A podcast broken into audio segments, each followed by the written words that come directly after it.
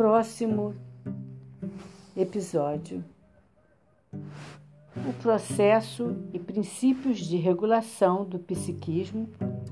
Continuação, psicóloga Sônia Marianos. Vou falar do reducionismo, que é o nome dado a teorias correlatas que afirmam, grosso modo, que objetos, fenômenos, teorias e significados complexos pode ser sempre reduzido, ou seja, expresso em unidades diferentes a fim de explicá-los as suas partes constituintes mais simples.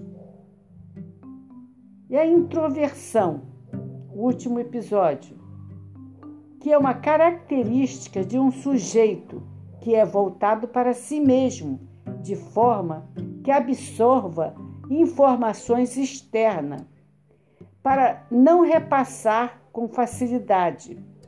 Essas informação externa, ou seja, ele, o sujeito ele pensa muito antes de ter qualquer tipo de ação. Essa introversão, esse sujeito, esse in, indivíduo extrovertido é comunicativo socialmente e ainda relata para o mundo, para o mundo todo, o que sabe. E o que sabe de tudo e que pode ser muito ansioso por causa de suas necessidades de comunicação.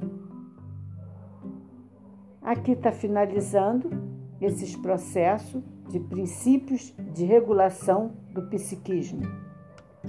Então eu quero deixar para todos que o sujeito, a força do instinto, opera de forma diferente em cada um, que é a punção e que é o instinto.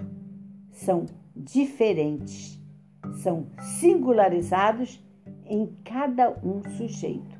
Então, são diferentemente de estímulos, de instinto e pulsão.